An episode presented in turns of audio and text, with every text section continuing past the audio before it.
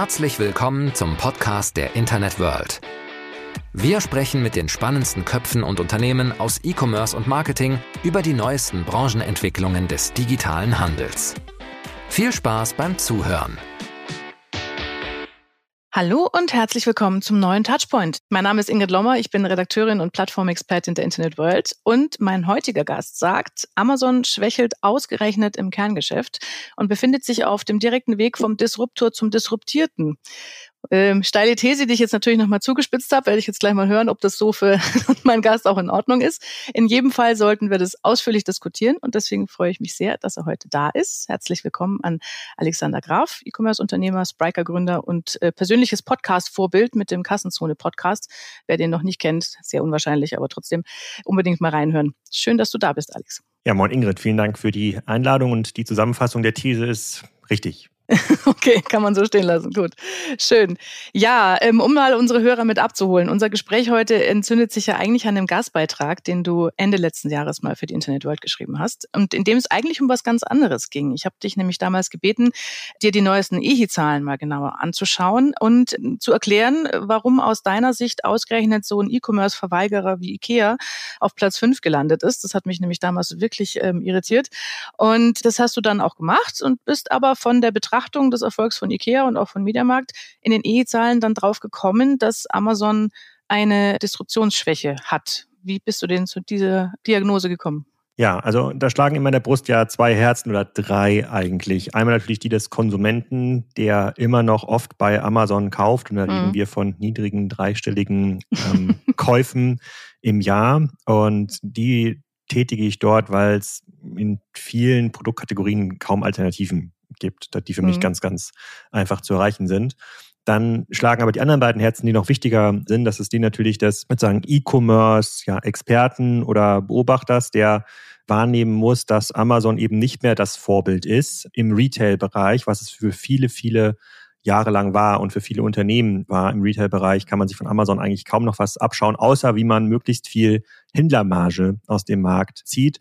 Und das dritte Herz sicherlich, wenn man die Amazon-Gesamtzahlen anschaut, dann ist das Retail-Geschäft ja mittlerweile gar nicht mehr bedeutend für, die, ja, für den Ertrag von Amazon. Das ist ja im Wesentlichen AWS. Da läuft es gut. Also wir klagen hier von einem sehr, sehr hohen Niveau, wenn man mal die Aktie anschaut oder das Unternehmen anschaut. Aber im Retail-Bereich und bei dem geht es ja in den meisten Diskussionen bei Kassenzone und auch bei euch, muss ich ganz klar sagen, ist Amazon mittlerweile der Disruptierte. Mhm. Wen siehst du denn da ganz vorne als Disruptor, der sich da, äh, der Amazon hier Marktanteile abknapst? Ja, ich sehe da irgendwie keinen. Ja, das ist, das ist eine korrekte Frage. Ich habe auch äh, damit im letzten Podcast mit Fabian Spielberger viel drüber geredet. Der betreibt ja MyDeals und viele andere Plattformen und der, der sagt halt auch, naja, das stimmt schon. Also die Produktauswahl oder die Produktsuche ist irgendwie nicht so cool. Es gibt viele Fake-Produkte, aber am Ende des Tages, wo soll ich sonst einkaufen? Wenn ich mhm. jetzt hier mal die, meine Kaufhistorie durchgehe, keine Ahnung, irgendeinen Korb für ähm, Feuerholz, ja, irgendeinen, so was ist denn hier, so ein Meshgewebe, mhm. irgendwelche Kabel, Zubehör, dann gibt es tatsächlich für den klassischen Prime-Kunden, davon gibt es ja Millionen in Deutschland, gar nicht so viele richtige Alternativen. Aber relativ zu Amazon wachsen natürlich spezialisierte Marktplätze deutlich besser oder haben eine deutlich bessere Kundenbindung und auch Kundenzufriedenheit. Ich glaube, die Betrachtung, jetzt den nächsten Amazon-Wettbewerber zu suchen, ist falsch. Die Frage ist, was kommt denn nach Amazon oder wie kaufen die Leute ein? Genauso wenig mhm. Äh, hätte es ja auch Sinn gemacht, aus einer Autoperspektive zu schauen, wer ist hier der nächste große Kataloghändler? Wer macht den mhm. Katalog noch besser? Und so schauen wir momentan auf den Markt. Wer macht irgendwie die Webseite noch besser? Wer hat die Auswahl noch größer. Darum geht es ja offensichtlich nicht mehr. Und das bedeutet, dass wir runterbrechen müssen in Käuferkohorten. Also welche Kohorte erreicht, also welches Unternehmen erreicht welche Kohorte am besten. Wir haben in den letzten Wochen ja viel über Shein geredet. Wir werden in den nächsten Wochen noch ein paar andere Unternehmen vorstellen, die es offensichtlich viel besser verstehen, die neuen sozialen Medien zu nutzen für sich, wie TikTok zum Beispiel. Mhm oder WeChat in, in Asien, da spielt dann Amazon natürlich gar keine große ähm, Rolle mehr. Amazon ist dann eher der Logistikpartner der Lagerfläche vermietet oder verauktioniert, wie ich ja, ja von, von dir lernen musste. Äh, genau, kommen wir auch noch drauf oder den Financial Part übernimmt. Aber ich glaube, die Frage nach der Alternative, also wo kann ich jetzt irgendwie meine Akkus besser oder einfacher kaufen, die ist, glaube ich, nicht richtig, sondern wo gibt es so Zugänge zu mir als Kunden, die besser gemanagt sind, von denen man sich mehr abschauen kann. Für Amazon als Unternehmen mache ich mir recht wenig Sorgen. Ich glaube, das wird noch relativ gut laufen, auch wenn das Handelsgeschäft natürlich im letzten Jahr desaströs schlecht war und sogar ja, in den USA Geld verloren wurde. Das hat mich extrem erstaunt, muss ich sagen. Mhm, mhm. Aber für mich ist es kein Vorbild mehr und ich kann es auch kaum noch in Vorträgen nutzen als, als Vorbild. Und wir kommen jetzt aus einer Dekade, in dem ja in jedem E-Commerce-Vortrag, in jedem Workshop ähm, Amazon als das Vorbild gezeigt wurde. Das ist es einfach nicht mehr. Mhm. Ja, diese Orientierung an Amazon, die ist natürlich so eine Sache. Also wenn wir schon bei, bei Social Media und sowas sind, da muss ich auch zugeben, äh, ich, ich sehe die Sache nicht ganz so kritisch wie du, aber ich muss natürlich so, durchaus eingestehen, dass gerade in diesem ganzen Social Media Bereich Amazon einfach gnadenlos abgehängt wird. Wollte schon fast sagen abkackt, aber das wäre vielleicht ein bisschen zu hart.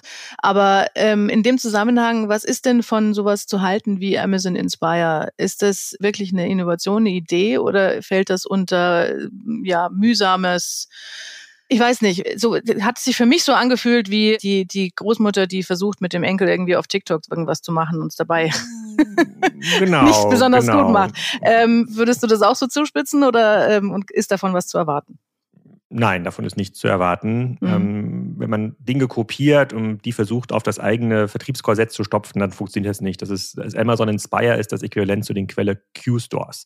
Mhm. da konnten ja auch die Händler dann eigene Online-Shops eröffnen. Das war eine ganz nette Idee, aber natürlich viel zu langsam, viel zu langsam etabliert. Und da merkt man, dass Amazon natürlich auch ein klassischer Konzern geworden ist, den, mhm. dem es total schwer fällt, da nachzuholen. Ja, ich, ich, möchte Amazon nicht vorwerfen, dass sie nicht viel ausprobieren und auch viele spannende Sachen mhm. äh, ähm, machen. Sie sind extrem bold unterwegs im Bereich Endkunden-Devices. Das ganze Thema Voice haben sie aus meiner Sicht sehr, sehr stark vorangetrieben. Da sind sie viel, viel weiter als zum Beispiel Apple. Das muss man auch natürlich erstmal schaffen. Also ich glaube nicht, dass irgendjemand stolz ist auf das, was Siri kann mhm. am Ende des Tages. Da ist ja, ja Google. Wobei Amazon ausgerechnet da natürlich jetzt gerade Leute entlässt und zwar genau, nicht so knapp. Genau, aber sie haben diese Wette, eine sehr progressive Wette dort gestaltet. Das heißt, man kann ihnen da nicht den Innovationsgedanken oder ja. die Innovationsfeindlichkeit vorwerfen. Das machen sie schon extrem gut. Aber ihnen ist es jetzt außerhalb der Abspaltung der Logistik, ja, sozusagen also äh, Warenhäuser bauen und äh, die, diese zur Verfügung stellen für Dritte und dafür Gebühren zu bekommen. Und AWS, das sind ja große Themen, die in den,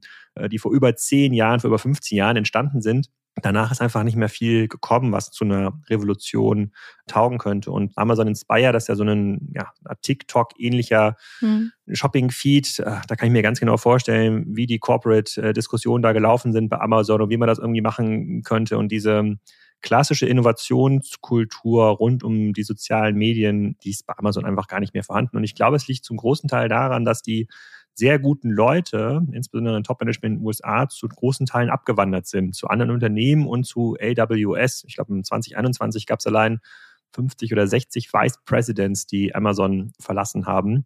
Das mhm. ist auch für Amazon eine riesige, eine riesige Zahl. Und diese Art von, von Brain Drain, der ja ausgelöst worden ist durch eine Zeitplatzbewegung der Aktie, aber natürlich mhm. auch dadurch, dass Amazon extrem corporate geworden ist. Und das wird sich jetzt noch verstärken durch die äh, Entlassung, die Amazon tätigt. Das ist gemessen an der Gesamtzahl eher homöopathisch da, zwei, drei ja, ja. Äh, Prozent. Aber das führt natürlich zu einer äh, ja, gedämpften Stimmung und Innovationstreiber würden, werden sich ja nicht mehr zu Hause fühlen. Das heißt, in all, in all diesen Bereichen hat Amazon die Rolle übernommen, die damals Quelle, Neckermann und Otto inne hatten. Mhm ist die Betrachtung gerade jetzt in diesem Jahr vielleicht nicht ein, ein Tickchen unfair, weil ähm, Amazon ist ja nun nicht der einzige, der, der, also auch nicht der einzige der Gaffers und auch nicht der einzige der kleineren Unternehmen, die massiv Leute entlassen muss, also auch Shopify, den man jetzt nicht vorwerfen kann, sie wären nicht innovativ, musste ja ordentlich einbremsen in Sachen ja. Mitarbeiter. Es geht überall rauf und runter. Und dieses Jahr, ich habe das letztens mal im Podcast mit der Valerie gesagt, äh, aus meiner Sicht wird Profitabilität der neue heiße Scheiß, einfach deswegen, weil man halt schauen muss, wo was unterm Strich letztlich übrig bleibt und wie man sein Unternehmen durch die Krise kriegt. Also ich finde es deswegen äh, unter Umständen vielleicht ein bisschen hart von den Unternehmen jetzt ausgerechnet in dieser Zeit Innovation einzufordern. Wie siehst ja, du das? Also ich gehe mit mit der These, dass Profitabilität der heiße Scheiß wird. Mhm. Das führt ja schlussendlich dazu, dass wir in zwei, drei, vier Jahren, wann auch immer wieder die IPO-Welle anfängt, dass wir Unternehmen sehen, die mit positiven EBDAs an die Börse gehen, also einen ganz anderen Markt als vor ein paar Jahren. Das ist, glaube ich, gesundend, das ist gut, das ist auch erstmal fair. Trotzdem dürfte man davon ausgehen, dass Amazon im Kerngeschäft schon eine sehr, sehr hohe Profitabilität erreicht hat, weil sie natürlich aus jeder, aus jeder Pore jeden verfügbaren Euro rauspressen. Und du magst dich vielleicht erinnern, wir haben auch in der Fachexpertenszene oft diskutiert, ja, Amazon verdient nicht viel Geld, aber wenn sie Geld verdienen wollen und sie dieses massive Investment in CapEx stoppen, also nicht mhm. mehr so viele neue Läger bauen, nicht mehr so viele neue Trucks kaufen, nicht mehr, so, nicht mehr so viele Leute einstellen, dann kommen da locker 5, 6, 7, 8, 9 Prozent Rendite raus. Und das stimmt ja offensichtlich nicht. Im Handelsgeschäft fällt es ja sogar mhm. Amazon schwer, die schwarze Null zu halten und das ja, mit so einem großen Vorsprung. Es geht nur für AWS und das gibt mir schon ein bisschen zu denken und das würde ich Amazon schon vorwerfen. Und klar haben sie gesagt, dass sie super progressiv geplant haben, 2021 viel mehr Kapazitäten aufgebaut haben, als dann 2022 oder jetzt 2023 gebraucht wurden. Mhm. Ähm, also Leute, Laster, Lagerfläche, Werbespendings. Aber ganz ehrlich, also wenn nicht das datengetriebene Unternehmen überhaupt das so ein bisschen hätte mitigieren können, wer denn, wer denn dann? Naja, also ich glaube, einen Krieg in Europa konnte man echt nicht mitigieren. Der war nicht zu erwarten in, der, in dieser Form. Es ist natürlich richtig, also Sie haben sich örtlich verkalkuliert, wie viele andere auch, und ähm, sind jetzt am Aufräumen. Den, den Eindruck habe ich auch. Darauf weisen ja auch so neue Entwicklungen hin, wie jetzt eben zum Beispiel, was du vorhin angedeutet hast, dass jetzt das Lagersystem umgebaut wird und man halt aus den FBA-Händlern noch ein bisschen mehr Marge rauspresst, mhm. indem die sich jetzt um zusätzlichen Lagerplatz äh, prügeln dürfen in Bieterverfahren, was ich wirklich also eine interessante Entwicklung finde, wobei die ja nicht neu ist, weil man sich ja auch schon bei AWS um zusätzlichen äh, Cloud-Speicher prügeln darf und natürlich auch bei Amazon Advertising. Aber es ist ja ist auch nicht die einzige Entwicklung, die in, in Richtung Profitabilitätssteigerung geht. Dementsprechend, ähm, wenn wir jetzt sagen, Profitabilität ist der heiße Scheiß, dann ist Amazon ja doch wieder ganz vorne dran, weil sie offensichtlich gerade dieses Jahr sich auf die Fahnen geschrieben haben, sie räumen jetzt auf. Total. Wenn man sich mal die Börsendaten anschaut, also das, was veröffentlicht ist, dann reden wir jetzt vom Unternehmen, was gerade noch irgendwie, ich glaube, 950 Milliarden Dollar wert ist. Äh, sozusagen, die haben schon 500 Milliarden Revenue gemacht und das ist ja gar nicht der GMV, also da gehen ja gar nicht die Dritthändler Umsätze voll ein, da gehen nur die Dritthändler Bremen ein. Das ist ja schon ein riesiges, riesiges Unternehmen, wo ja alle Weichen auf Profitabilität gestellt sind in den nächsten drei, vier, fünf Jahren. Nur wenn Amazon bei einer Entwicklung, die keine Profitabilität erfordert, es schon Schwierigkeiten hatte, ja, wegweisende Innovationen rauszubringen, die es dann schaffen, gegen den Shein oder andere was dagegen zu halten, dann wird das natürlich in den nächsten zwei, drei, vier Jahren halt ungleich schwerer. Also dann erwarte ich ja noch viel, viel weniger Innovationsführerschaft von Amazon und viel weniger Grund, da auf der nächsten Konferenz von euch über Amazon und die Errungenschaften zu, zu sprechen. Sie entwickelt sich halt so ein bisschen zur Deutschen Post. okay. Also im Endeffekt zum Logistikunternehmen vornehmlich, meinst du in dem Zusammenhang? Logistik- und IT-Unternehmen. Ich glaube, mhm. ja, der Handelsteil, der spielt ja heute schon für Amazon keine große Rolle mehr. Mhm. Aber ich weiß gar nicht, was die aktuelle Quote ist. 75 Prozent Marktplatzanteil, also 75 Prozent der Umsätze durch Rund, Marktplatzhändler? Um die, um, um, die, um die 60 Prozent sind es. 60 Prozent mhm. global? Ich habe gedacht, die das sind da schon ein bisschen weiter. Ich. Na, da muss ich nochmal schauen. Also ich dachte, es, also in Europa sicher um die 60 Prozent global, bin ich mir nicht sicher. Ja, aber das, da merkt man halt das Eigenhandelsgeschäft, also Ware einkaufen auf eigenes Risiko, auf eigenes Risiko lagern. Das ist ein Geschäft, was Amazon ja disruptiert hat, auch für sich selber. Das macht es mhm. gar nicht mehr spannend, weil es ja diese ganzen Auktionsverfahren gibt, macht es und weil man eben nicht mehr prognostizieren kann, was der Kunde in einem halben Jahr kauft. Das heißt, diese ganze, ja, diese ganze Handels, Customer Journey, ich lade einen Handelsvertreter ein, gucke mir an, was der im nächsten Jahr herstellen will, gebe ein Commitment auf ein äh, bestimmtes Produkt ab, auf eine Ordermenge, leg das dann in mein Lager, mache dann eine Werbung dafür. Das scheint ja eben nicht mehr zu funktionieren oder insbesondere in der Online-Welt ist das irgendwie nicht mehr die Art und Weise, wie man Produkte kauft, beziehungsweise damit verdient man kein Geld mehr. Das hat Amazon ja disruptiert, diesen mhm. Markt. Und das merken sie natürlich in diesem verbleibenden Eigenhandelsgeschäft, egal ob es jetzt 30 Prozent oder 35 oder 25, mhm. das merken sie umso mehr. Das merken sie auch im Eigenmarkengeschäft, weil das natürlich super unsexy ist, wenn man jetzt selber Batterien herstellt oder Kabel und dann selber Werbung von seiner Plattform kaufen muss, damit der Kunde das in den Warenkorb legt. Es wäre ja mhm. viel profitabler, diese Werbeeinnahmen noch mitzukassieren von dem Kabelhersteller Hama. Ja? Mhm. Und das ist ja ein Markt, ich glaube, das hat, das ist so schnell gedreht, das hat sogar Amazon überrascht. Ansonsten kann ich mir die großen FDE-Zahlen im Eigenhandelsgeschäft gar nicht erklären. Ja, also gerade diese Kehrtwende im, im Eigenmarkengeschäft, die hat mich auch überrascht. Also nachdem sie über Jahre hinweg da aufgebaut haben, aufgebaut und äh, immer noch eine Eigenmarke und noch eine und auf einmal wurde das extrem zusammengestrichen. So, okay, funktioniert offenbar doch nicht so ganz. Würdest du in diese Argumentation auch die Buy with Prime-Initiative reinlaufen lassen? Also die Möglichkeit, dass man jetzt in, in externen Online-Shops einen Button integrieren kann, auf dem steht dann drauf Buy with Prime und dann kann man sich den Kauf aus diesem zum Beispiel Shopify-Shop über das FBA-Lager schicken lassen. Fällt das auch unter Amazons Wandel zum Logistikdienstleister, der eigentlich mit dem eigentlichen Wareneinkauf nicht mehr viel zu tun haben will?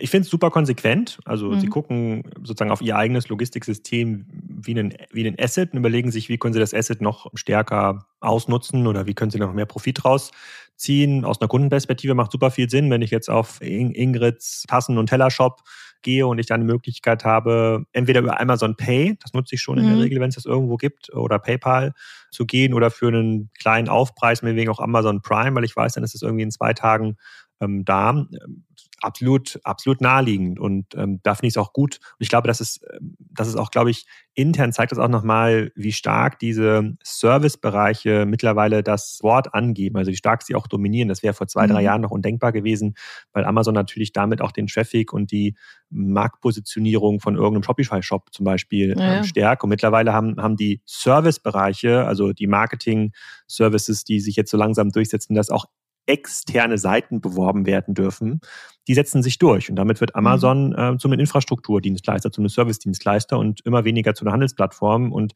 das merkt man natürlich auch dann in Handelsinnovationen. Ich finde die, die Produktsuche, das Produkterlebnis auf der Plattform Amazon unterirdisch. Das kann ich nur ja, nur durchschauen, weil ich ein erfahrener Online-Käufer bin und ich nicht auf die Amazon-Werbung reinfalle, sondern die, die Akkus, die ich wirklich brauche, die gut sind, auch am Ende des Tages finde. Aber es wird schwerer. Also es wird auch für mich mhm. schwerer, die guten Produkte zu finden unter dem Wust von Werbeanzeigen. Mhm. Ja, das ist wohl wahr, ja. Ähm, bleiben wir doch mal kurz bei dem eigentlichen Handelsgeschäft und da natürlich vornehmlich beim, beim Marketplace, weil der ja nun, wie, wie wir schon noch nicht genau wissen, was für ein hoher Anteil es ist, muss ich dringend nachrecherchieren, aber jedenfalls um die zwei Drittel. Du hast in dem Gastbeitrag, das das Ganze ausgelöst hat, geschrieben, dass der Marketplace für Amazon zum Boomerang wird und dadurch der Erfolg des Unternehmens langfristig gefährdet wird.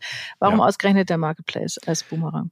Ja, also der Marketplace ist ja deshalb stark geworden, weil er diese drei ja, Handelsdogmen, Angebot, Preisverfügbarkeit sozusagen nach oben treibt. Ja, ein unendlich großes Angebot, also es gibt im Grunde genommen kein Produkt, was es bei Amazon nicht gibt. Durch die Auktionsmechanismen führt es auch immer zu sehr guten Preisen. Nicht vielleicht zur Preisführerschaft, aber zu sehr guten äh, Preisen. Und dadurch, dass es halt so ein breites Angebot von vielen Händlern gibt, ist fast jedes relevante Produkt für mich sofort verfügbar. So, das hat natürlich in einem Markt, bei dem ein Otto irgendwie mit 900.000 Produkten angetreten ist und Amazon relativ schnell so 10, 20, 30 Millionen Produkte aufwarten konnte, dazu geführt, dass immer mehr Kunden sich dem Marktplatz zugewendet haben, weil sie dort mhm. einfach mehr finden, insbesondere im longtailigen Bereich. Jetzt haben wir eine Größenordnung von, I don't know, hunderten mhm. Millionen Produkten. Ich habe da gar keine aktuellen Zahlen, aber ich glaube, wir sind im Bereich hunderte ja, so Millionen, mhm. wenn nicht sogar noch mehr. Und das führt natürlich dazu, dass sich an diesem begrenzten Suchschlitz ja der Kategorie Seite alles und jeder drängt. Und jeder hat ein großes Incentive nach oben zu kommen, weil ich als Kunde nicht mehr bereit bin, durch 20, 30 Produktergebnisseiten zu, zu klicken, sondern von der Plattform wie von Google erwarte, dass oben das angezeigt wird, was für mich relevant ist. Das heißt, der, der Werbedruck und auch der, der Scam-Druck wird immer höher und damit wird die Nutzbarkeit von so einer Artikel-Detailseite immer schlechter. Fake-Bewertungen, sozusagen Fake-Kategorien, falsch gebandelte Produkte. Teilweise wird auch das Amazon-Logistiksystem da gescammt und Produkte, die mir innerhalb von zwei Tagen Verfügbarkeit angezeigt werden, gibt es erst in einer Woche oder in zwei Wochen. Mhm. Kann Amazon erst erstmal nichts für, würde man meinen, aber sie stellen ja diesen Marktplatz zur Verfügung. Das heißt, diese, es scheint irgendwo eine Schwelle gegeben zu haben, bei der Amazon weder durch automatisierte Systeme noch durch manuellen Aufwand in der, in der Lage ist, die Qualität des Listings zu gewährleisten. Ja, irgendwann mhm. haben, ich habe das Gefühl, sie haben aufgegeben. Ja, also sie mögen da irgendwelche Algorithmen ähm, haben. Vielleicht erinnerst du dich noch an diese Angebote, die es vor ein paar Jahren gab. Da stand einfach der Artikel Detailseite nach dem Kauf. Bitte schreiben Sie eine E-Mail an 12345 ingrid at gmail.com, um die Transaktion abzuschließen. Ja, also mhm. klassischer Scam, wo man dann das Geld überwiesen hat und dann die 40 Prozent günstigere Bosch-Waschmaschine doch nicht bekommen hat, mhm. wo man meinen könnte, hey, Amazon muss doch in der Lage sein, Angebote rauszufiltern, wo so eine E-Mail-Adresse drin steht. Konnten sie aber nicht. Also scheint zu groß zu sein und auch mit den riesigen sozusagen Rechenkapazitäten, die Amazon hat, sind sie nicht in der Lage, dieses Angebot zu, zu sortieren oder für mich, für mich relevant zu machen. Und daher kommt meine, ja, meine Erkenntnis, dass sie über ihren eigenen Marktplatzerfolg stolpern. Mhm. Spannende Perspektive, die du da aufmachst, weil ähm, nun ja eigentlich gerade der Marketplace, wie du vorher sagtest, hat ja nun das eigene Amazon-Geschäft disruptiert und beißt jetzt so ein bisschen in den Hintern, weil er quasi unkontrollierbar geworden ist. Ja, aber es ist so ein bisschen wie, es ist so eine Art Produkt-Google. So, und die Frage ist ja, ja wie, wie, wie stark vertraust du Google das über diese Google Shopping-Anzeigen? Ich weiß gar nicht, wer das noch viel nutzt, aber wie hoch ist deine Erwartung, dass du, wenn du jetzt bei Google eingibst, keine Ahnung, Display, Hülle, Xiaomi 13, dass dort ein relevantes Ergebnis kommt? In der Regel nicht so groß. Bei Amazon erwartest du das aber noch. Aber beide Plattformen haben die gleiche Anzahl von Bietern um diesen Werbeplatz. Mhm. Ist dann ein Zugang oder ein, ein, ähm, ja, ein Zugang zum Thema Marktplatz, der deutlich restriktiver ist? Jetzt nehmen wir mal ein Otto oder ein Decathlon meinetwegen auch oder so, die sich ihre Partner ja genauer aussuchen, was natürlich auch dazu führt, dass das Onboarding länger dauert und sowas, mhm. wobei Amazon, äh, zumindest Otto da jetzt versucht hat, mit Automatisierung ein bisschen zu beschleunigen. Aber da gibt's Vorgaben, deutsche Rücksendeadresse und solche Geschichten, eingetragenes Handelsregister, da, da, da, da und muss ins Sortiment passen. Ist es dann der sinnvollere Zugang zum Thema Marktplatz? In einer fairen Welt dürfte das der Fall sein, in einer unfairen Welt, in der die Regulatoren gar nicht mehr herkommen, ähm, aufzuräumen und in der immer noch jede Minute bei Amazon Tausende von Fake-Listings eingestellt werden, wo es diese Rücksenderadresse eben nicht gibt oder wie bei Shein, wo es noch nicht mal eine Mehrwertsteuerangabe äh, gibt. Das ist ja offensichtlich mhm. sozusagen, dass das, dass das nicht erlaubt ist, macht das, glaube ich, keinen Sinn. Also Otto muss natürlich nach den Regeln spielen, die mhm. sagen, die sie sich selber auferlegen und die auch der Staat auferlegt, aber ähm, unser System erlaubt unfairen Wettbewerb. Und ähm, ja. solange das nicht hart reguliert wird oder hart verfolgt wird, gewinnt auch der, der den Wettbewerb unfair führt. Deswegen würde ich natürlich hoffen, dass das so, wie du beschrieben hast, also nachhaltigeres Sourcing, besseres Wetting, sinnvolle Retourensysteme, ja, stimmt alles. Aber wenn, wenn jemand hier beim Fußballspiel die ganze Zeit mit der Hand den Ball hochnimmt und äh, sozusagen äh, ins Tor trägt und der Schiri sagt, gib das Tor, macht es eigentlich keinen Sinn, darüber zu philosophieren, ob Otto jetzt auf dem richtigen Weg ist oder nicht. Hm, ja, ist wohl wahr. Wie bewertest du da in dem Zusammenhang die Vorstöße der EU? Also das Stichwort hier zweite äh, Buybox, bringt das irgendjemanden was, räumt es dann Marktplatz mehr auf? Oder auch, was vielleicht noch ähm, interessanter ist, kürzlich gab es ein Urteil vom EuGH, als äh, Louboutin gegen Amazon geklagt hat, äh, wegen Schuhen mit roter Sohle, die nicht von Louboutin waren, die auf ähm, Amazon vertrieben wurden. Und hat der EuGH entschieden, dafür ist Amazon verantwortlich und nicht der Faker. Sind solche Maßgaben geeignet dazu, diesen Marktplatz aufzuräumen? Ja, ich finde es eher niedlich, muss ich sagen. Also vor allem diese äh, Diskussion über diese zweite Buybox, wenn man sich da mal die Screenshots anschaut, dann ja. weiß man, sieht, sieht ja, äh, ich meine, ich bin jetzt kein Usability-Experte, ja, aber ich sag mal, wir beide sind jetzt erfahrene, er, erfahrene Online-Kunden. Ja, dann sagen wir ja. so, komm, Jungs, das ist sozusagen, wer, wer bei der EU hat sich denn hier äh, schmieren lassen, um sowas durchgehen äh, zu lassen? Nee, das, also äh, da, ich, ich, glaube, die Art und Weise, wie man solche Plattformen ähm, reguliert, dafür haben wir in der EU einfach noch nicht das, das mhm. System oder die, die, die, die, Mechanismen. Wir könnten das viel, viel härter machen. Ich weiß nicht, ob wir es so hart machen können wie in Südostasien, wo dann Staaten einfach sagen, nee, komm, über gibt's hier nicht. Es gibt hier quasi eine lokale Plattform, die dominiert das. Ähm, die mhm. anderen schmeißen wir raus, damit zumindest äh, wir hier die Steuern noch abgreifen können. Aus meiner Sicht muss es in diese Richtung gehen, weil natürlich sehr, sehr viel Wertschöpfung illegal ähm, abwandert. Aber das ist ein hausgemachtes Problem. Das ist genauso mhm. wie wir, wie wir ein Mitgliedsland haben mit Irland, was am Ende des Tages den großen Plattformen erlaubt, ihre Gewinne aus der, ja. aus der Europäischen Union. Also das ist das, das, das, das dürfen wir nicht Amazon vorwerfen. Das können wir auch mhm. nicht Google vorwerfen. Das ist äh, sozusagen unser eigenes, eigenes Verschulden. Aber nee, die Sachen, die es da gibt, ist alles ganz nett und vielleicht führt es auch mal so 100 Millionen Strafen, bla bla bla. Aber bis dahin hat Amazon sozusagen das schon als Vielfaches verdient. Und man sieht es ja jetzt an den anderen Marktplätzen, die kommen. Wir haben es bei, bei Wish gesehen, äh, sozusagen, die sehr, sehr viele unfaire Methoden genutzt haben, um groß zu werden. Das war nicht nachhaltig, fair enough. Bei Shein scheint es nachhaltiger zu sein im Sinne von, im Sinne von Unternehmenserfolg, nicht im Sinne von ähm, Ökologie. Aber ja, also das ist, ähm, also ich, ich mag mich dazu noch nicht mehr mehr äußern. Ich, ich, ich finde das, ähm, ich finde es lächerlich. Okay. Trotzdem müssen wir hier, also du hast ja am Anfang die Unterscheidung getroffen zwischen Amazon ist zwar weiterhin ein erfolgreiches Wirtschaft, also wirtschaftlich erfolgreiches Unternehmen und wird das auch noch lange sein, ist aber auf der anderen Seite nicht mehr der Innovationsführer, also nicht mehr den, an dem man sich orientiert und das man als Vorbild nimmt. Deswegen, okay, also es wird natürlich immer Plattformen geben, die die Möglichkeiten ausnutzen, die die Gesetzgeber ihnen lassen und die natürlich auch auf unfaire Art und Weise ausnutzen. die dienen ja nicht als Vorbild. Ja? Also dementsprechend kann eine Plattform als Vorbild dienen, die, also auch dann letztlich als wirtschaftliches Vorbild, die es besser macht, auch wenn es immer einen Verfolger geben wird, der unfair spielt? Oder mhm. kann, würdest du als Innovationsführer nur jemanden wie ein Shein akzeptieren, der in jedem Fall erfolgreich ist und dafür auch unsaubere Methoden nutzt? Ja, Shein nutzt ja Innovation im Geschäftsmodell und unsaubere ja, genau. äh, Methoden. Deswegen, also aus meiner Sicht gewinnt die Plattform, die beim Kunden Erfolg hat, mhm. egal ob es jetzt unsaubere Methoden nutzt oder, oder nicht. Das heißt ja nicht, dass ich jetzt morgen Shein Gesellschafter werden möchte, um daran zu partizipieren. Aber ich muss natürlich, wenn ich im Markt unterwegs bin, bei dem Unternehmen mit Shein konkurrieren oder mit Amazon konkurrieren, da auch ganz, ganz nüchtern draufschauen mhm. und mir überlegen, wie kann ich in diesem Markt partizipieren? Muss ich hier auch unfair spielen? Muss ich vielleicht Amazon arbitrieren? Ja, muss ich quasi mir irgendwo Daten herziehen? Wie, wie weit kann ich da in, in einem grauen Bereich aktiv werden? Aber kann ich wirklich mit meiner Produktinnovation, welche auch immer das ist, keine Ahnung, der fünf Zentimeter dicke Pfannenboden, ja, der irgendwie die Wärme für vier Stunden hält und auch als Heizung mhm. dient. I don't know, habe ich jetzt ausgedacht. Ich weiß nicht, ob das jetzt eine Innovation ist. Fällt mir noch ein, weil es draußen kalt ist. ja, äh, Gerade ne, ein Ei äh, äh, gemacht und jetzt noch eine zwei, zwei Stunden sozusagen Tischheizung. ähm, und ähm, glaube ich nicht, dass man damit irgendwie, äh, äh glaube ich nicht, dass man damit voran, vorankommt. Ich glaube, man muss es super pragmatisch und super nüchtern sehen. Und was mich mega überrascht hat oder wo ich halt super erschrocken war, ist, natürlich haben Salando, About You, ASOS große Probleme oder große Herausforderungen durch den, ähm, durch den Krieg in Europa, durch die Inflation, sozusagen durch den sozusagen Nachfrageeinbruch. Aber wie einfach es offensichtlich ist, für neue Plattformen wie Shein in diesen Markt einzutreten, zeigt halt, dass es diese alte Idee, irgendwie Marktführer zu werden oder eine gewisse Skalengröße zu erreichen, dass die nicht mehr ausreicht. Man muss halt sich sehr, sehr schnell bewegen, sehr mhm. innovativ sein, sehr aggressiv sein offensichtlich. Und das gelingt natürlich Unternehmen, die mit weniger Legacy arbeiten und auch mit weniger Regulatorik in ihren eigenen Ländern. Deswegen mhm. erwarte ich, dass wir noch viel, viel mehr Shein-artige Geschäftsmodelle sehen in den nächsten Jahren, äh, weil Europa auch durch die Amazon-Logistik extrem gut erschließbar ist.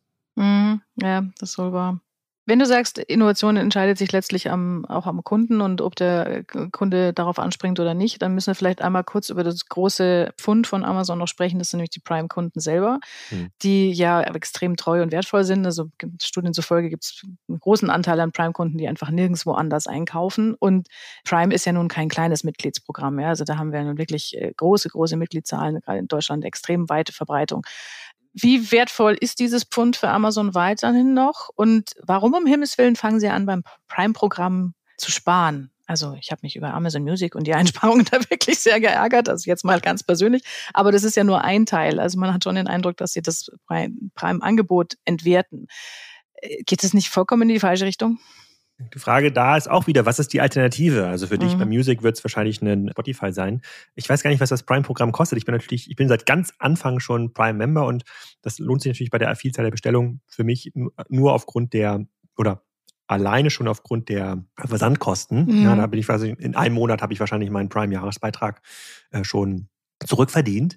Die ganzen anderen Services nutze ich gar nicht. Also ich finde die Videoplattform komplett unbrauchbar. Also ja, die ist echt da, schlecht, ja. Wenn man versucht da irgendwas, und ich verstehe es auch gar nicht, diese ganzen, äh, da gibt's dann irgendwie verschiedene Kategorien, wo man dann wieder Videos irgendwie extra abonnieren kann. Ich weiß gar nicht, ob mir da jetzt irgendwo 2,99 Euro im Monat für irgendeine Entertainment-Kategorie noch abgezogen werden. Das ist viel, zu, viel zu kompliziert. Also mhm. scheint, äh, ist fast schlechter als Sky, wobei das weiterhin quasi die sozusagen die Messlatte nach unten ausbildet in der Usability. Und auch Music war für mich nie relevant, weil ich wir sind wir haben so ein Shopify Family äh, Ding, da laufen die ganzen Family Accounts drin. Ich glaube, die Kunden rechnen schon sehr genau nach. Also die mhm. überlegen sich schon sehr genau, sind mir das diese X Euro im Monat oder im Jahr wert? Kann ich das nicht irgendwo anders günstiger erreichen? Da hätte ich mir jetzt von, von den Quick-Commerce-Anbietern so ein bisschen ja, Druck ähm, erwartet, die ja auch eine Art Logistikplattform bauen wollten. Das ist jetzt ein bisschen pausiert oder entwickelt sich deutlich langsamer. So ein Rossmann kann natürlich um die Ecke kommen oder ein DM, die ja sehr, sehr stark investieren, auch in die, in die Weekly Products, einen, ich flink, ähm, Picknick kann das disruptieren, wenn ich dann quasi diese ähm, sowieso jemanden habe, der jede Woche vorbeikommt und der mir dann vielleicht die Pakete von anderen Versendern mitbringt, ja, dann vielleicht auch kostenlos bis zur Tür, dann wird schon schwieriger für, für das Prime-Abo. Aber ich habe auch in meinem Freundeskreis ähm, durchaus den einen oder anderen, der bei Amazon Fresh regelmäßig seine Cornflakes und Milch bestellt. Das ist ein Case, der käme mir gar nicht in den Sinn. Also da würde ich Amazon null vertrauen, dass sie das gut genug können. Mhm. Aber das ist eine Convenience-Geschichte. Ich glaube, Prime ist nicht mehr der große Kicker nach vorne, also für das Thema Kundengewinnung. Aber ähm, die Millionen Kunden, die da drin sind, haben natürlich eine gewisse Behäbigkeit. Also die werden jetzt nicht so schnell auf eine andere Plattform umziehen, aber auch das ist ja eher eine temporäre Perspektive. Also die Kunden vergleichen schon sehr, sehr genau und überlegen sich, okay, brauche ich das irgendwann noch? Und wenn einmal dieser, wenn das Momentum nach unten anfängt, also wenn man eben einen Net Loss hat an äh, Prime-Mitgliedern, dann gibt es auch keine neuen Investitionen mehr in die Plattform oder in die Services der Plattform und dann sozusagen gewinnt der Abbau an Prime-Kunden immer mehr an Geschwindigkeit. Und das hat ein sehr, sehr gefährlicher Moment. Mhm. Ja, da bin ich tatsächlich sehr gespannt, wie sich das entwickelt. Du hast Convenience angesprochen und darüber müssen wir auf jeden Fall noch reden, weil wenn wir über Amazon sprechen und über die Bereiche, in denen sie stark bis unschlagbar sind, dann würde ich immer ganz oben nennen Convenience. Es ist keiner mag Amazon so richtig, keiner fühlt sich da so richtig wohl, aber es ist halt einfach so verflucht praktisch. Ne? Wie du auch sagtest, ich komme auch auf eine Menge Amazon-Bestellungen, die ich so eigentlich nicht will, einfach weil man es halt nirgendwo anders findet. Wen gibt es denn? Wo kann man diese Art von Convenience, also auch wenn du sagst, mit Generalisten, die Amazon eins zu eins ersetzen werden, wird es nicht geben, es wird eine andere Form von Einkauf geben. Aber wo finden Kunden diese Convenience, die sie brauchen, wenn sie Amazon wirklich verlassen wollen? Ich glaube, daran steht und fällt Momentan nirgendwo. Also ja. es gibt natürlich gute Plattformen in den einzelnen Disziplinen, ob das jetzt ein Otto in weiße Ware ist, äh, in, auch teilweise bei Möbel ist Otto äh, mhm. nicht schlecht, ein Galaxus auch bei Consumer Electronic finde ich extrem ähm, gut. Für mich ist natürlich Audio wichtig. Es ist äh, Thomann, aber es gibt quasi immer so einzelne Plattformen, die kommen natürlich nicht mal ansatzweise an die Anzahl der Bestellungen ran, die ich habe. Mhm. Und ich merke es ja auch bei, ich sehe es jetzt bei meinen Kindern, die sind in einem Alter, wo sie natürlich auch bei Amazon dann mal gucken, was brauchen sie eigentlich und sich da durchklicken durch die Kategorien. Das heißt, Amazon prägt natürlich auch sehr, sehr stark, äh, ja. wie man kauft, wie man vergleicht. Die lesen sich sehr, sehr stark die Produktbewertungen durch, lassen sich davon auch leiten, also sind da teilweise stundenlang unterwegs, um dann, keine Ahnung, ein Mauspad zu finden. Und dieses Mauspad, was am Ende dann werden soll, das gibt es offensichtlich auch nur bei Amazon.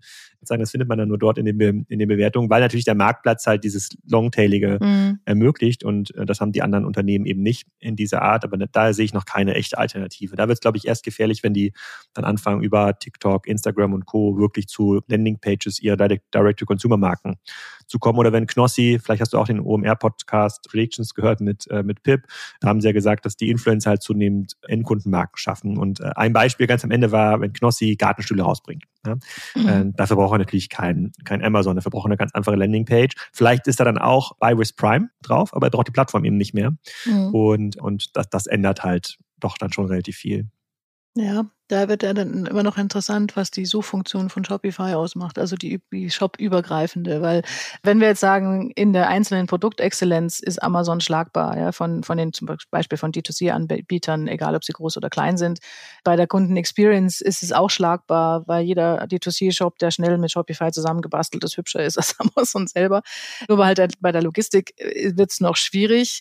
Dann ist eben die Frage, ob man es schafft, die Convenience irgendwie auf diesen D2C Faktor zu übertragen, weil den habe ich da momentan noch nicht. Wenn ich jetzt irgendein Produkt suche und ich möchte das an einem D2C-Shop kaufen, dann bin ich erstmal eine ganze Weile auf Google unterwegs und das dauert mir jetzt lang.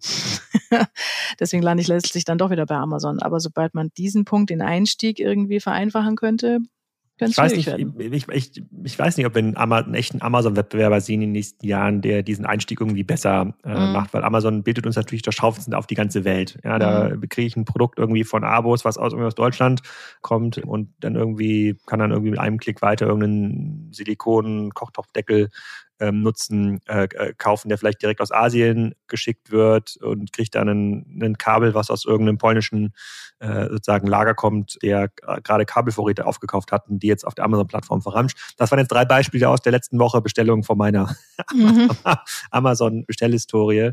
Also das fällt mir schon schwer, das jetzt auf andere Plattformen zu, äh, zu übertragen, dann Großteil dieser Bestellungen. Aber ich merke schon, dass der Peak, also die Peak-Bestellungen, die sind hinter mir. Also 2021 war so mein Peak-Jahr und ich würde erwarten, dass es weniger, äh, jetzt immer weniger Bestellungen werden und so ganz langsam sich andere Plattformen einschleichen, aber nicht die eine Universalplattform, sondern mhm. zunehmend Spezialisten. Mhm. Mit welchen Beispielen gehst du denn dieses Jahr auf die Bühne, wenn es nicht mehr Amazon ist? ich bin ja kaum noch auf der Bühne ähm, ja, unterwegs. Müssen wir ändern. Äh, unterwegs, muss, äh, muss, ich, äh, muss ich dazu sagen. Ähm, ich war gerade im Ausland unterwegs in Vietnam, habe mich auch in, im letzten Jahr mal in, in Saudi-Arabien umgeschaut, vers versuche zu verstehen, wie dort Unternehmen aufgebaut werden, wie dort auch E-Commerce und Handel funktionieren. Ich finde zunehmend den Logistikteil spannend, also diese Super-Apps wie Grab zum Beispiel in Indonesien, Vietnam, mhm. Thailand. Uber macht das ja zunehmend auch in sozusagen in, in den Golfstaaten, übernimmt halt einen Teil dieser Lieferungen. Da schaffen es dann auch teilweise lokale Händler, diese Plattform zu nutzen, um dann ihre Kunden zu binden. Also Kunden, die noch gar nicht auf einer großen Plattform wie Amazon gefangen sind. Ich schaue mir natürlich an, was machen Shein besser? Wie schaffen sie es bei TikTok, diese Gamification zu pushen? Es gibt in den USA mit Temu gerade eine neue Plattform, die unfassbar stark den Markt mhm. auf sozusagen auf, aufwirbelt diese Beispiele schaue ich mir eher an, aber jetzt nicht, um zu sagen, hey, lieber Vielmann, lieber das WMF, ihr müsst so sein wie Temu, sondern schaut mal, so ändern sich die Regeln. So mhm. würde Amazon oder so würden Google sich das Ganze anschauen. Wie könnt ihr diese Phase in den nächsten zwei, drei Jahren, wo diese Plattform relevant ist, eigentlich für euch nutzen? Was, was müssten eigentlich eure Kernkompetenzen sein nach vorne? Müsst ihr irgendwie noch ein super E-Commerce-Player sein? Müsst ihr ein Datenplayer ähm, sein? Seid ihr noch ein guter Produktentwickler? Sozusagen, wo ist eure Marke was wert? Ne? Eine WMF ist natürlich in den USA was ganz anderes wert als in anderen, anderen Ländern, aber so, so funktioniert der Markt. Ja, also ich, äh, da kann man schon eine ganze Menge von lernen. Also ich sehe quasi zunehmend längere Gesichter. Vor fünf, sechs Jahren haben, haben sie noch irgendwie diese das Glänzen in den Augen gehabt und gesagt, okay, wie können wir selber einen tollen Online-Shop betreiben. Mittlerweile muss ich jetzt sagen, dass sie ganz klar aus, aus so einer Plattformperspektive denken müssen. Schaffen sie es quasi für ihre Industrie, so einen Plattformansatz zu schaffen, der andere, also wie können sie auch das Momentum von anderen mitnutzen, um dann auch eine Kundenbindung zu erreichen oder einfach eine höhere Convenience auf der eigenen Plattform zu erreichen, weil mhm bis du bei Fissler.de dein Kundenkonto anlegst, um dann eine Pfanne zu kaufen, nur weil du dann vielleicht eine besondere Pflegeanleitung kostenlos damit zu bekommst. Mhm. Die Hürde ist schon ziemlich hoch. Ne? Das sozusagen dieser, dieser Commerce-Content-Zug ist aus meiner Sicht ähm, abgefahren. Ja. Und da geht es für mich jetzt auch gar nicht darum, den Leuten den Mut zu nehmen. Also die müssen was machen. Sie müssen sich überlegen, wie können sie ihre Kunden digital erreichen? Wie behalten sie den Zugang zu ihren Kunden? Und ähm, da kann man mittlerweile viel lernen, auch außerhalb von Deutschland. Mhm. Okay. Zum Schluss noch einmal zurück auf unsere äh, initiale Frage für den Podcast, nämlich äh, wenn wir den Day Two für Amazon, ja, Amazon spricht ja immer davon, es ist Day One und wir, das heißt, es ist unser erster Tag, wir sind noch genauso innovativ wie er ist im ersten Tag und genauso disruptiv. Wenn man Day Two als den Tag ansetzt, an dem Amazon nicht mehr disruptiv ist, hat der schon angefangen? Ja, ich glaube, für Amazon mhm. Retail sind wir schon bei Tag drei. Mhm. Okay. Das nehme ich als Schlusswort, Alex. Vielen Dank. Das war ein sehr spannender Austausch, hat mich sehr gefreut. Und dann sind wir gespannt, was für spannende Beispiele wir dieses Jahr so alles auf Bühnen hören und erleben und sehen und wie selten Amazon auftaucht. Vielen Dank. Vielen Dank für die Einladung. Und das war's für heute mit dem Podcast der Internet World. Wir sagen Danke fürs Zuhören, bleibt uns treu und bis bald zur nächsten Folge.